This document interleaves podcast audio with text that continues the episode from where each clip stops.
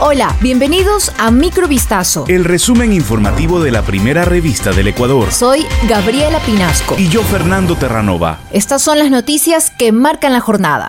El presidente de la República, Guillermo Lazo, invitó este lunes a las empresas españolas a incrementar su presencia en el país e invertir con confianza ante la seguridad jurídica que el gobierno quiere reforzar durante la primera actividad de la visita oficial a Quito del presidente del gobierno español, Pedro Sánchez. En un foro empresarial celebrado en Quito con la presencia de unos 300 empresarios de ambos países, Lazo anunció que espera que en septiembre esté listo para firmar un nuevo tratado bilateral recíproco de las inversiones. En su intervención, Sánchez coincidió en la importancia de ofrecer la seguridad jurídica que favorezca las inversiones en el país y valoró el crecimiento de la presencia de empresas españolas en Ecuador en los últimos años. En ese sentido, destacó el compromiso del centenar de empresas españolas en Ecuador que suponen 20.000 empleos directos en este país y destacó la muestra de confianza que significa esa presencia.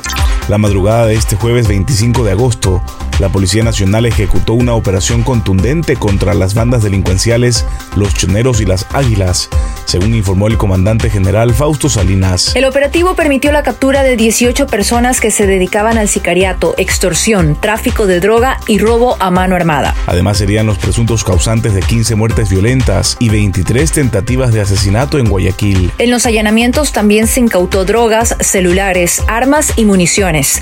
Se investiga una presunta delincuencia organizada para cometer robos, sicariatos y extorsión a locales comerciales. La mañana de este jueves se registró el asesinato del juez Nelson Llanes en la ciudad de Lago Agrio, de la provincia de Sucumbíos. Según información preliminar, unos sujetos armados realizaron más de 11 disparos en contra del magistrado cuando éste salía de su domicilio ubicado en las calles Benjamín Carrión y Cuenca, en el centro de la ciudad amazónica. Sobre la muerte violenta del juez de la unidad multicompetente del Lago Agrio, la Fiscalía General del Estado comunicó que abrió una investigación previa y se encuentra en el lugar de los hechos indicios. La institución agregó que, en coordinación con agentes de la Unidad de Muertes Violentas de la DINASED, ejecuta diligencias para esclarecer las circunstancias del hecho. Una delegación internacional de científicos y académicos, entre cuyos integrantes hay cuatro premios Nobel, iniciarán este viernes una expedición de 12 días por las Islas Galápagos y otros lugares de Ecuador para documentar los problemas que enfrenta el ecosistema del archipiélago ecuatoriano. Entre las participantes en este recorrido, llamado como la primera expedición científica y cultural a las Islas Galápagos y Ecuador, están el médico y biofísico alemán de origen judío Erwin Nair y el bioquímico británico Richard Roberts, ganadores del Nobel de Medicina en 1991 y 1993, respectivamente. Los acompañarán también el biólogo y bioquímico israelí Aro Chekchanover y el químico estadounidense Richard Schrock, quienes en 2004 y 2005 respectivamente fueron distinguidos con el Premio Nobel de Química. El propósito es presenciar escenas de la naturaleza y estar en contacto cercano con especies autóctonas que viven en un entorno extremadamente protegido y estudiar, debatir y reflexionar sobre los desafíos que la crisis climática y sus otros desafíos presentan a las Islas Galápagos.